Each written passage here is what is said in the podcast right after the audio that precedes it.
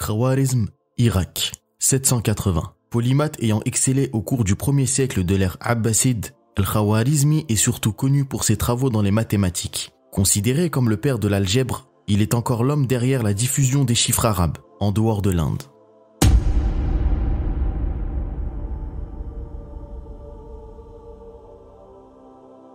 Né dans les années 780, de parents perses, Al-Khawarizmi s'est fait connaître sous le règne du calife abbasside al-Ma'moun, au tournant du IIIe siècle hégirien. Versé dans les chiffres et les astres, il est d'abord un astronome. Occupant la bibliothèque d'El Ma'moun et la célèbre maison de la sagesse, il est alors l'auteur de plusieurs ouvrages en la matière, rédigeant des traités sur les cadrans solaires et l'astrolabe, mais aussi un ouvrage sur le calendrier juif. Al-Khawarizmi publie ce qui seront les premiers tables astronomiques écrites en arabe. Reprenant les travaux du grec Ptolémée, il s'inspire surtout des ouvrages publiés dans le monde indien, d'avant l'ère islamique. Cet ouvrage, révolutionnaire pour l'époque, avait via al-Andalus atteint l'Occident chrétien quelques générations plus tard, grâce à une traduction d'Adélar de Bat du début du XIIe siècle chrétien. Il s'agit de l'un des premiers textes arabes traduits en latin, comme de nombreux astronomes de l'époque. El-Khawarizmi est également un astrologue.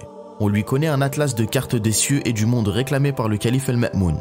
Il s'intéresse en outre à l'histoire, et s'il n'en reste rien aujourd'hui, son kitab Tarikh est donné comme source par Al-Mas'oudi et At-Tabari dans leurs œuvres respectives. Véritable polymathe, El-Khawarizmi n'a pourtant qu'un accès très réduit aux ouvrages des savants grecs antiques, sauf quelques rares références. Ses sources sont surtout indiennes, parfois perses. Le travail de traduction du grec à l'arabe en est encore assez balbutiement. En mathématiques, son travail le plus important est son Hisab al-Jabr el-Muqabala. En français, l'abrégé du calcul par la restauration et la comparaison, rédigé comme une introduction à l'arithmétique appliquée. Cette œuvre traite autant de processus d'intégration et d'équation que de l'arpentage des terres et du partage des successions.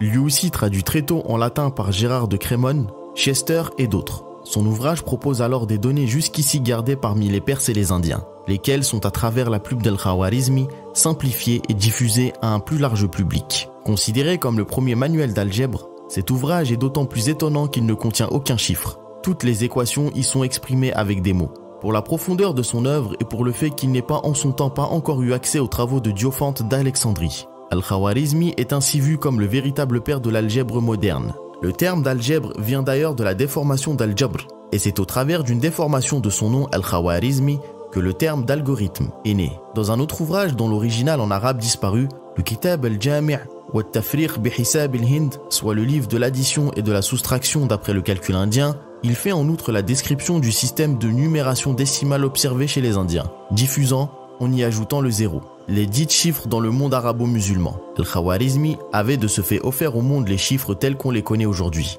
Moins de deux siècles plus tard, un certain Gérard d'Aurillac les rapportera d'Espagne à la France. Devenu le nouveau pape de Rome sous le nom de Sylvestre II, il en impose l'usage dans le monde chrétien, leur donnant, vu leur provenance, le nom de chiffres arabes, et ont longtemps servi de source primaire aux astronomes et mathématiciens des deux côtés de la Méditerranée, les écrits d'Al-Khawarizmi qui seront surpassés ensuite par les travaux d'Abu Kamil al-Karaji ou Omar Khayyam auront à jamais marqué l'histoire. Un cratère lunaire et deux astéroïdes portent depuis son nom.